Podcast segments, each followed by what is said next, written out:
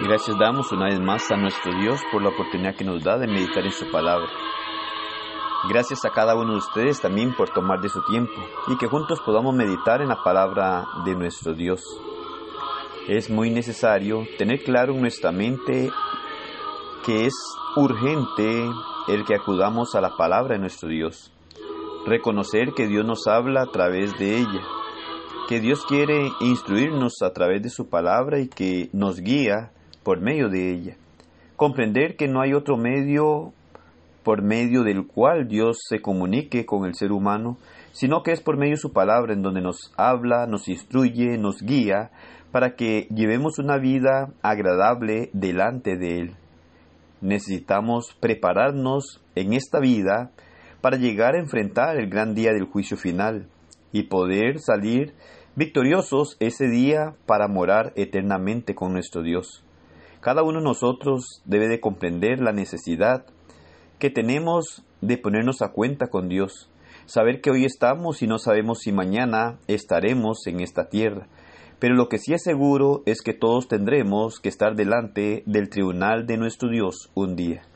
Efesios capítulo 5 versículo 1 y 2 nos dice, Sed pues imitadores de Dios como hijos amados, y andad en amor, como también Cristo nos amó y se entregó a sí mismo por nosotros, ofrenda y sacrificio a Dios en olor fragante.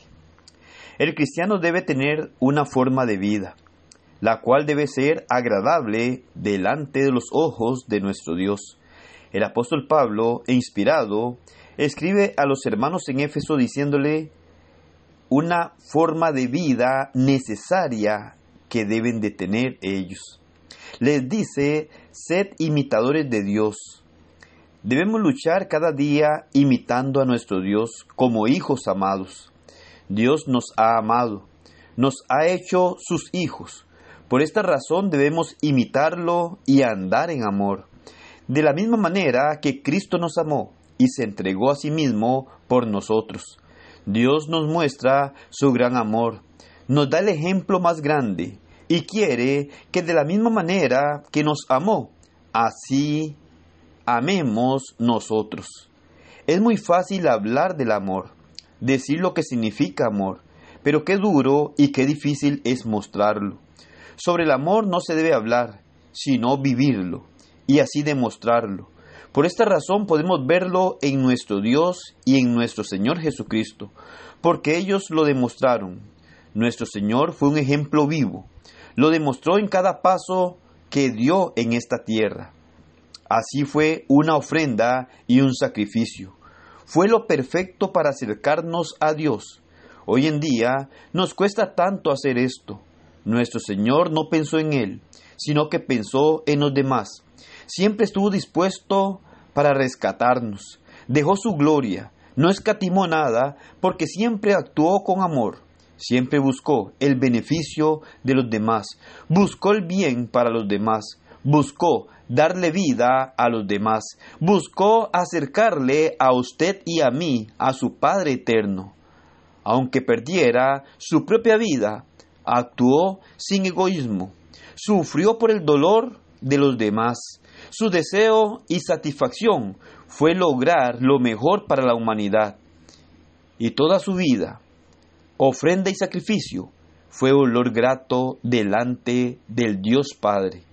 Así debemos buscar nosotros, actuar con amor, buscar hacer siempre lo mejor y que todo lo que hagamos llegue con olor grato delante de nuestro Dios.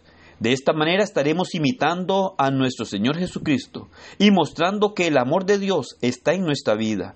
Nuestro Señor no pecó, no vivió en pecado.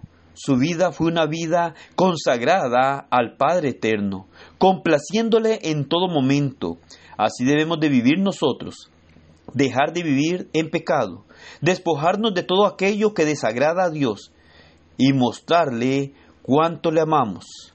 Es muy fácil decir amar a Dios, pero demostrarlo es muy difícil, porque si decimos amarle y no le somos obedientes, viviendo de una manera desagradable a Él, no tiene ningún sentido.